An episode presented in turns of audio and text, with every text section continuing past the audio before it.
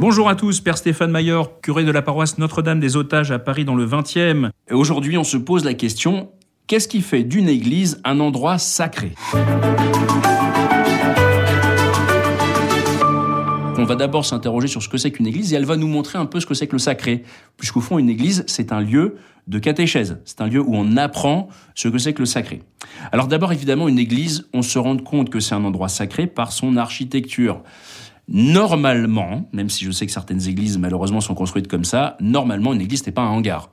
Euh, c'est pas un truc moche. Ça a une architecture particulière, c'est-à-dire que ça ne ressemble pas à un autre bâtiment. Ça doit dénoter. On sait qu'on est dans un endroit qui n'est pas comme les autres. C'est important d'avoir cet aspect-là. Et après, je vais détailler en quoi il n'est pas comme les autres aussi. C'est pas uniquement par l'aspect extérieur ou même intérieur.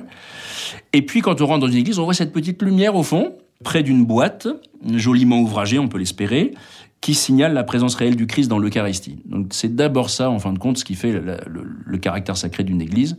Elle est le lieu de la présence réelle du Christ dans l'Eucharistie. Le corps du Christ y demeure, comme disait le curé d'Ars. Quand on voit une église, on sait qu'un prêtre est passé par là et a dit la messe. Voilà. Donc c'est-à-dire que le Christ est venu et il y est demeuré. À l'origine, comme on le sait, pour euh, avoir une réserve eucharistique pour les malades qui ne pouvaient pas venir à la messe, et puis bien sûr après pour la piété des, des personnes. Et l'Église les églises, les bâtiments églises, de plus en plus euh, se sont inspirés du temple de Jérusalem, bien sûr, où euh, la présence était attestée dans le, dans le Saint des Saints, comme vous le savez. D'ailleurs, beaucoup de religions ont des temples hein, pour le culte. moi, je suis allé il n'y a pas très longtemps à un temps de prière. J'ai été invité par un pasteur très sympa, pas très loin de ma paroisse, dans le 20e arrondissement. Et le sentiment qu'on a en rentrant dans une salle de prière protestante, c'est que c'est d'abord une salle.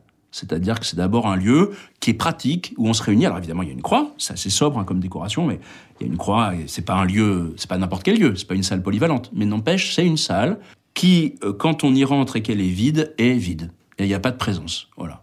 Et il y a une présence quand la communauté est rassemblée qui est super fervente, euh, vraiment. Mais en revanche, en dehors du culte, en dehors de l'assemblée, euh, il n'y a pas de présence. C'est une salle, au fond, un peu comme une autre. Alors que chez nous, c'est pas le cas. Chez nous, une église demeure la maison de Dieu, H24. Le Christ y est présent dans le tabernacle. En plus, l'église a elle-même été consacrée. Il y a eu tout un rituel. Hein. L'évêque vient, il consacre l'autel. Euh, c'est assez beau. Si un jour vous avez l'occasion d'y assister, il, met le feu à l'autel, hein, littéralement. Donc euh, euh, voilà, c'est tout un rituel extrêmement magnifique il y a des reliques de martyrs dans l'hôtel, c'est pas juste une table, un hôtel. Normalement, ça doit être fixe, c'est en pierre. Euh, il y a des reliques dedans. Enfin voilà, c'est pas n'importe quoi. Et surtout, il y a ce fameux tabernacle euh, que qui est la présence de Dieu. Et on sent euh, quand on rentre dans une église que c'est un lieu habité. Et c'est une expérience que peuvent faire aussi des non-chrétiens. Hein. Je, il y a des, non-chrétiens qui rentrent dans nos églises parisiennes, c'est évident. Et souvent, ils viennent y chercher une paix. alors, ils n'ont pas encore les mots pour dire la présence de Dieu, peut-être, mais euh, ils viennent chercher une paix qu'ils trouveraient pas dans une salle simplement, voilà, dans un truc utilitaire. Alors bien sûr, Dieu est partout. Hein, ça c'est sûr, Dieu il est partout. Bon, pourquoi il y a besoin d'un lieu particulièrement sacré si Dieu est partout? Euh, D'ailleurs, l'évangéliste Saint Jean nous dit lui-même, Dieu a tellement aimé le monde qu'il a donné son Fils unique, et il nous dit aussi par ailleurs que Dieu est amour, donc Dieu ne peut pas aimer le monde sans être présent au monde, puisqu'il est amour. La façon d'aimer le monde pour lui, c'est de venir dans le monde, tout simplement. Donc bien, Dieu est présent au monde, c'est sûr, il aime ce monde, euh, cette création, donc il est présent partout. Mais pour goûter cette présence, il faut un lieu spécial.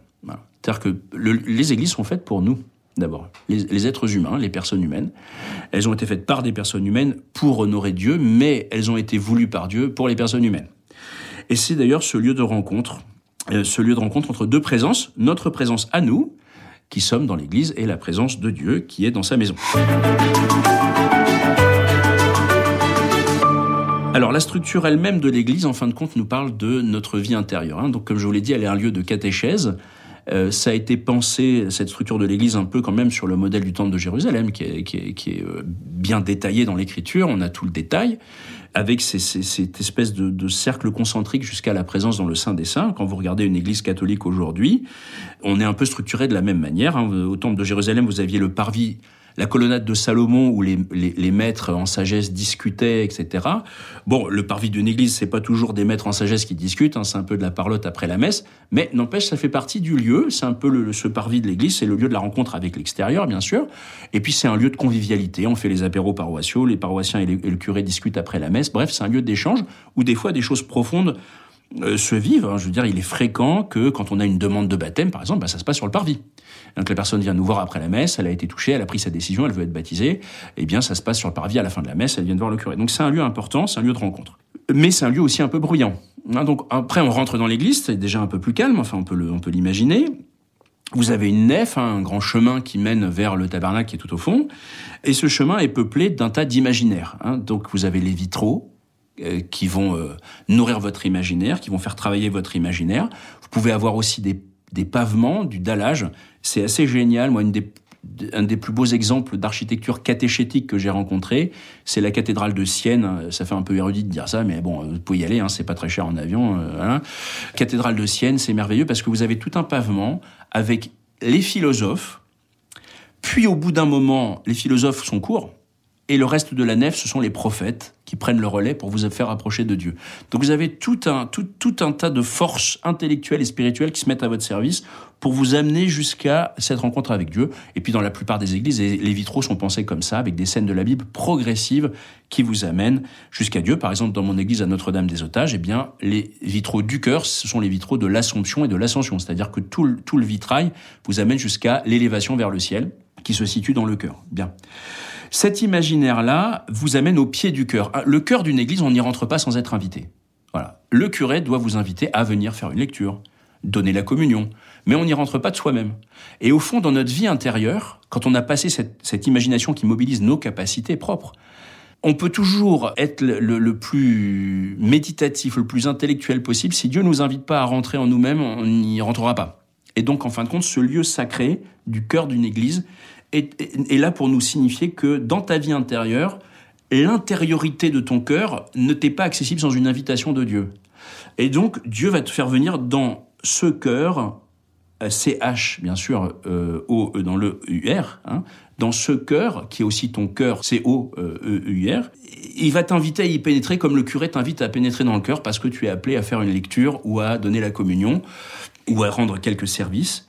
Lui-même, d'ailleurs, ne va pas y rentrer sans être invité par son sacerdoce. Et c'est pour ça qu'un prêtre, bah, quand il rentre dans le cœur, il fait une génuflexion. Il y rentre pas comme il rentre dans une boutique. Il, même, il prend, moi j'aime bien prendre un temps. Je rentre dans le cœur après être resté un temps au pied du cœur pour me laisser inviter par le Christ à célébrer la messe. Et puis enfin, vous avez le tabernacle, le Saint des Saints, qui est vraiment la présence de Dieu. Et donc on est arrivé à cet itinéraire spirituel qui nous fait rencontrer le sacré de notre personne, rencontre le sacré de Dieu. Et en fin de compte, une église, elle est un lieu sacré d'abord pour ça, parce qu'elle est ce lieu de la rencontre de deux sacrés. Le sacré d'une personne aimée par Dieu et le sacré de la présence de Dieu lui-même dans son Église.